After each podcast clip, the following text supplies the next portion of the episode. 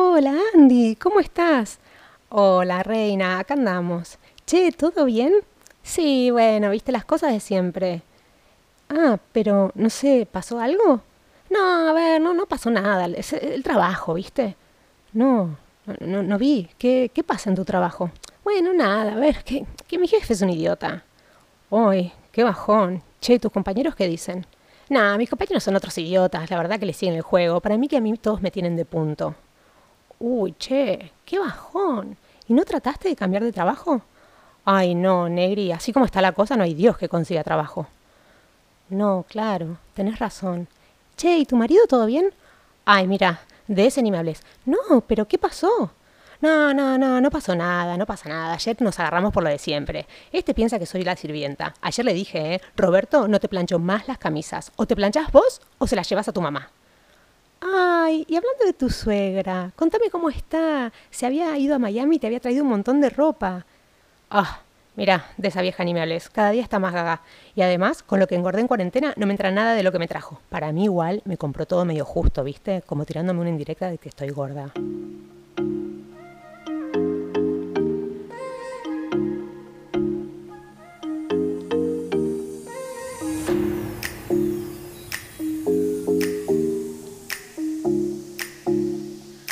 Hola, mi nombre es Maya Torreira y te doy la bienvenida a Estamos Todos Locos, un podcast para distinguir nuestras neurosis con buena onda. ¿Alguna vez te pasó? Como en los dibujitos animados, tipo que una gran nube negra te persigue y llueve a, donde sea que vas. ¿Alguna vez te pasó que te sale todo, todo, todo mal? Hoy vamos a hablar del foco, vamos a hablar de la queja, vamos a hablar particularmente de lo adictiva que puede ser y de cómo salirse de abajo de la nube negra.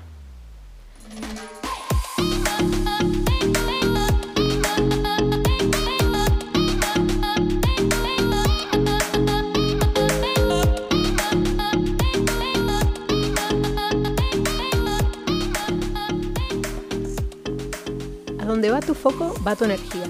Esta es una frase de Tony Robbins. A veces nosotros tenemos el foco tan mal puesto que nos quejamos del calor en verano, del frío en invierno, de no tener mucho trabajo un día y de tener demasiado al día siguiente. Nos quejamos de la enfermedad y después nos quejamos del remedio. Quejarse es una actitud egoica. Eh, nos quejamos cuando las cosas no son como nosotros queremos que sean. Para que exista la queja necesitamos tres cosas. Que haya una persona, sea un observador, que proyecte un resultado o un comportamiento deseable y que ese resultado o comportamiento no se manifiesten en la realidad. Dicho en criollo, resultado o comportamiento deseado es diferente a resultado o comportamiento real.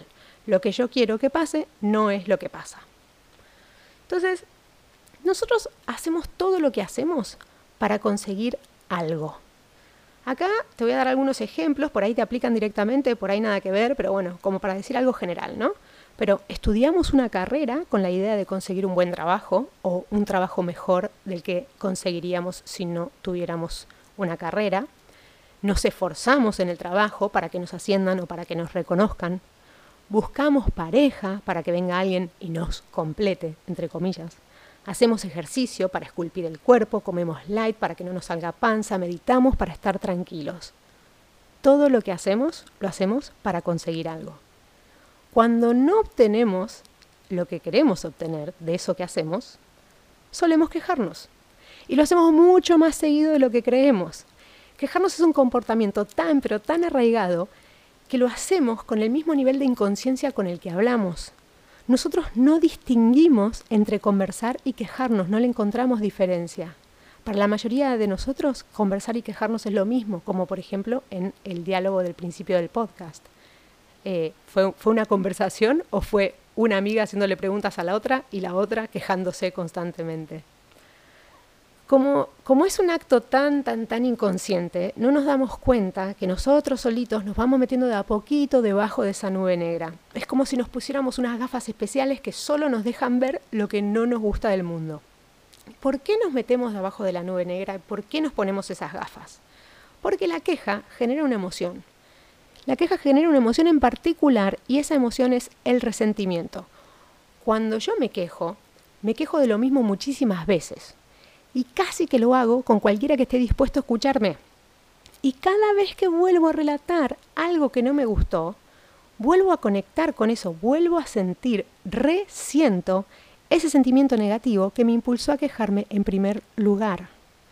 Las emociones son adictivas, así que cuanto más me quejo, más resiento. Cuanto más siento ese sentimiento negativo, más me acostumbro a vivir con él. Al punto que llega un momento que si no siento eso negativo, me siento incompleta o incompleto.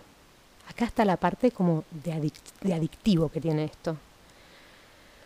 Esto particularmente, por ejemplo, lo podemos ver en la gente que desconfía de las buenas noticias.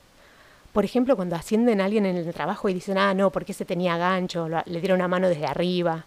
O cuando una amiga deja todo y, se va de, mochilera por el este asiático, y entonces todos decimos, ah, esta se volvió loca, se, hizo hippie y se volvió loca.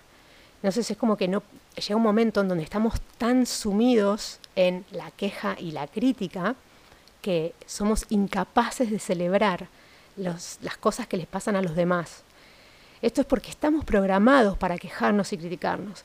Esto, la queja y la crítica van juntas, como que, eh, porque cuando nos quejamos en general también criticamos. Por ejemplo, decimos, eh, no me dieron aumento porque el tonto de mi jefe dio mal feedback de mi desempeño. O sea, siempre es como, no me dieron el aumento, la queja, porque el tonto de mi jefe, la crítica. Este, Así que bueno, esto un poco eh, queja y crítica van, van juntos. Así que todo hasta acá genial, pero ¿cómo lo resolvemos? Entonces dijimos que para que haya queja tiene que haber un resultado en la realidad que sea diferente a la proyección de un resultado que yo quería obtener. Esto nos da la, la, alternativa de operar sobre dos variables, el resultado real y el resultado que yo quería. Ahora bien, ¿al resultado real lo puedo cambiar? No, lo único que puedo hacer con el resultado real es aceptarlo y construir desde ese lugar. Y esto, ojo, ¿eh? no es conformarse, no es quedarme con lo que hay y darme por vencido, pero sí implica no resistir la realidad. Porque si resisto a la realidad a través de la queja, la realidad persiste. Yo solito me meto abajo de la nube negra, lo que es resistes persiste, de Carl Jung. Entonces, lo único que puedo hacer con el resultado real es aceptarlo y probar otra vez o cambiar de estrategia. Pero, por ejemplo, si vos tenés una pareja y te es infiel, la puedes perdonar o la puedes dejar. Lo que sería completamente disfuncional es que te quedes con esa misma pareja, pero que le recordaras todos los días de Dios lo mal que te hizo cuando te fue infiel. Ahí no. Vale. Entonces eso es lo que hacemos un poco con el resultado real. Solo lo podemos aceptar y construir desde ahí. Podemos cambiar la estrategia o podemos eh, cambiar eh, el, resultado que queremos obtener. Podemos cambiar de pareja, cambiar de, trabajo, cambiar de carrera, pero hay que ahí un poco tomar una decisión o plantear una estrategia diferente para conseguir los resultados que quiero obtener. Vale, pero ¿qué hacemos con el resultado proyectado? ¿Qué hacemos con esas ganas que tenemos de que las cosas salgan de la manera que nosotros queremos? Que además es totalmente válido que nosotros querramos eh, que haya, querramos obtener cosas de la vida, o sea, que hagamos cosas para que después la vida nos dé estas otras cosas. Bueno, mi recomendación en particular es dar lo mejor de vos y soltar el resultado. ¿Cómo se hace esto? Bueno, un poco como te comentaba antes, la mayoría de nosotros no hacemos las cosas por el placer de hacerlas, las hacemos para conseguir algo. Bueno, vas a trabajar para dar un servicio, vas a trabajar para cobrar un sueldo a fin de mes porque de algo hay que vivir. Y a lo sumo, después también está la gente que trabaja bien y le mete mucho esfuerzo para ascender en la pirámide corporativa. Y si no, hay otro tipo de gente que trabaja lo justo para que nadie los moleste pero no trabajás. O sea, hay muy poca gente que trabaja por el placer de trabajar, de servir o de sumarse a un proyecto que es más grande que uno. Entonces, para soltar el resultado, hace falta un poco cambiar las motivaciones por las cuales hago las cosas. Entonces, si yo trabajo por el placer de trabajar, el solo hecho de ponerme a trabajar me hace sentir realizada. Cuando yo estudio por el placer de cultivarme, es solo el hecho de exponerme a conocimiento nuevo que me da satisfacción. Cuando hago deporte porque me divierte y me hace sentir bien, me divierto y me siento bien en el momento en que estoy practicando el deporte. No hace falta esperar tres meses para ver si ya tengo el abdomen plano o no. Yo ya, en el momento que voy a hacer deporte, disfruto. Em, entonces, un poco es, la propuesta es elegir sentir placer en cada cosa que hacemos. Experimenta el placer de hacer las cosas bien para vos con el objetivo de disfrutar. Y además, si tu primera motivación es, es esta, la de hacer las cosas para disfrutar, si el viento sopla a tu favor, puedes llegar a terminar, eh, puedes llegar a terminar ganando por partida doble, que es disfrutás y además te ascienden, disfrutás y además conoces el amor de tu vida, disfrutás y además te pones en forma. Juan Bautista Segons dice en su charla TED que de la excelencia a la mediocridad estamos a una decisión de distancia.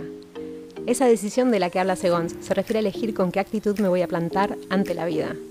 Espero hoy con este podcast haber hecho un buen caso y que elijas plantarte en el disfrute.